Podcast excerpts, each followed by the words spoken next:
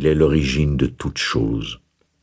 En tant qu'il est nommé, il est la mère de dix mille choses. Celui qui est toujours sans désir peut voir le mystère. Celui qui toujours désire ne voit que les manifestations. Et le mystère est lui-même la porte de toute compréhension.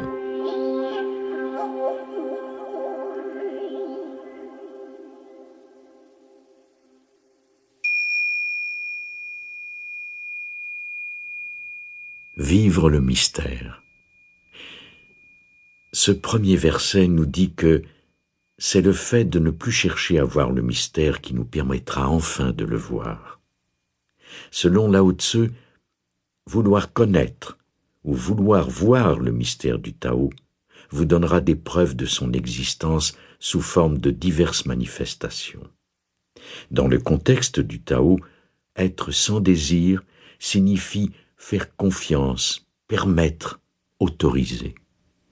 Cela veut dire que vous devrez cultiver une façon d'être dans le mystère et permettre à celui-ci de s'écouler librement à travers vous. Cela signifie que vous devez permettre au paradoxe de prendre forme tout en permettant au mystère de se dévoiler. D'abord et avant tout, aimez le mystère. Laissez le monde se révéler à vous sans toujours essayer de tout comprendre. Détendez-vous, lâchez prise, acceptez et prenez conscience que certains de vos désirs portent sur le monde tel que vous voudriez qu'il soit, et non tel qu'il est en ce moment. Exercez-vous à ne pas toujours nommer et étiqueter. Rien dans l'univers ne se résume au nom qu'il porte. Malgré nos catégorisations sans fin, nous ne pouvons jamais décrire véritablement un animal, une fleur, un minéral ou un être humain. C'est pourquoi le Tao nous dit que le nom que l'on peut nommer n'est pas le nom éternel. Nous devons baigner dans la magnificence de ce qui peut être vu et senti au lieu de toujours chercher à mémoriser et à catégoriser les êtres. Mettez le Tao en pratique dès aujourd'hui. Au cours de la journée, notez un geste ou une situation qui vous agace ou qui vous irrite. Choisissez à cet instant de mettre en pratique le Tao en rentrant en vous-même pour voir où vous vous situez sur le continuum qui va du désir à l'acceptation.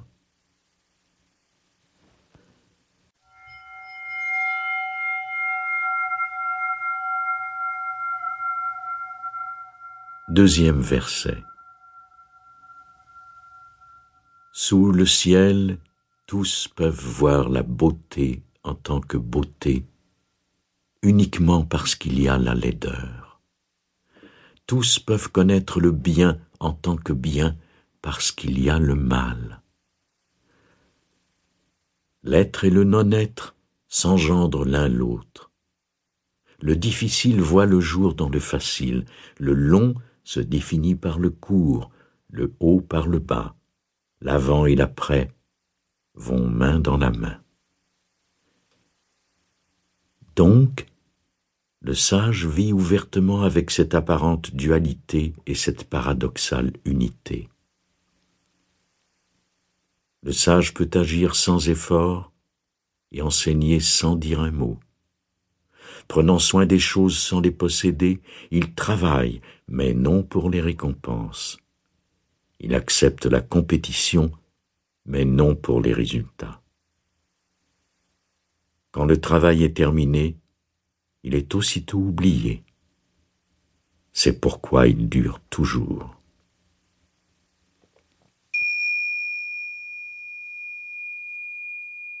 Vivre l'unité paradoxale. Pensez un instant à tous ces concepts à l'intérieur de ce système de croyances basé sur la dualité qui dépendent de leur contraire. Une personne n'est grande